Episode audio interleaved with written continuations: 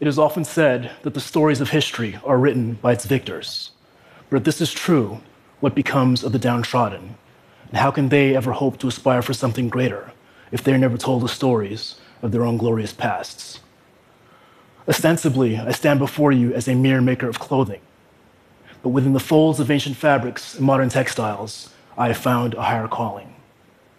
Through my work as a designer, I've discovered the importance of providing representation for the marginalized members of our society, and the importance of telling the most vulnerable among us that they no longer have to compromise themselves just so they can fit in with an uncompromising majority. It turns out that fashion, a discipline many of us consider to be trivial, can actually be a powerful tool for dismantling bias and bolstering the self images of underrepresented populations. My interest in using design as a vehicle for social change happens to be a personal one. As a Nigerian American, I know how easily the term African can slip from being an ordinary geographic descriptor to becoming a pejorative. For those of us from this beautiful continent, to be African is to be inspired by culture and to be filled with undying hope for the future. So, in an attempt to shift the misguided perceptions that many have about the place of my birth, I use design as a means to tell stories stories about joy, stories about triumph, stories about perseverance all throughout the African diaspora.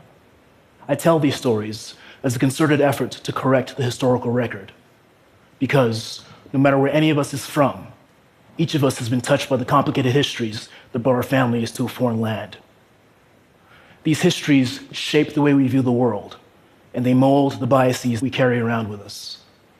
To combat these biases, my work draws aesthetics from different parts of the globe and crafts a narrative about the importance of fighting for inclusivity.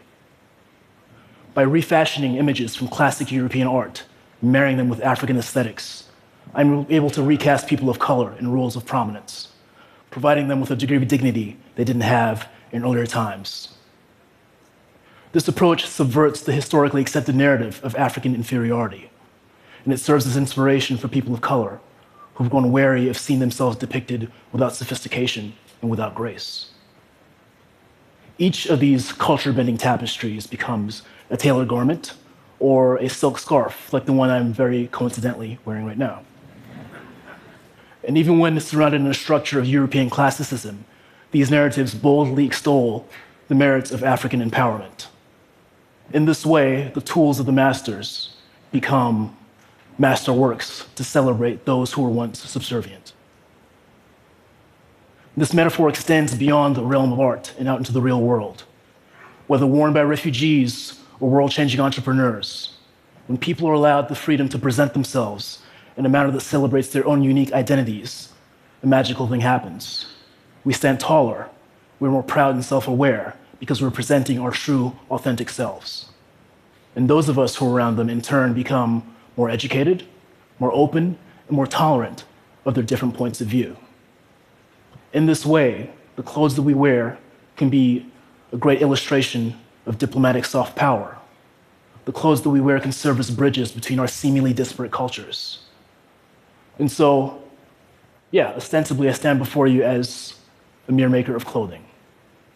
But my work has always been about more than fashion. It has become my purpose to rewrite the cultural narratives so that people of color can be seen in a new and nuanced light, and so that we, the proud children of sub Saharan Africa, can traverse the globe while carrying ourselves with pride. It was indeed true that the stories of history were told by its old victors, but I am of a new generation. My work speaks for those who will no longer let their futures be dictated by a troubled past. Today, we stand ready to tell our own stories without compromise, without apologies. But the question still remains Are you prepared for what you are about to hear? I hope you are, because we are coming regardless.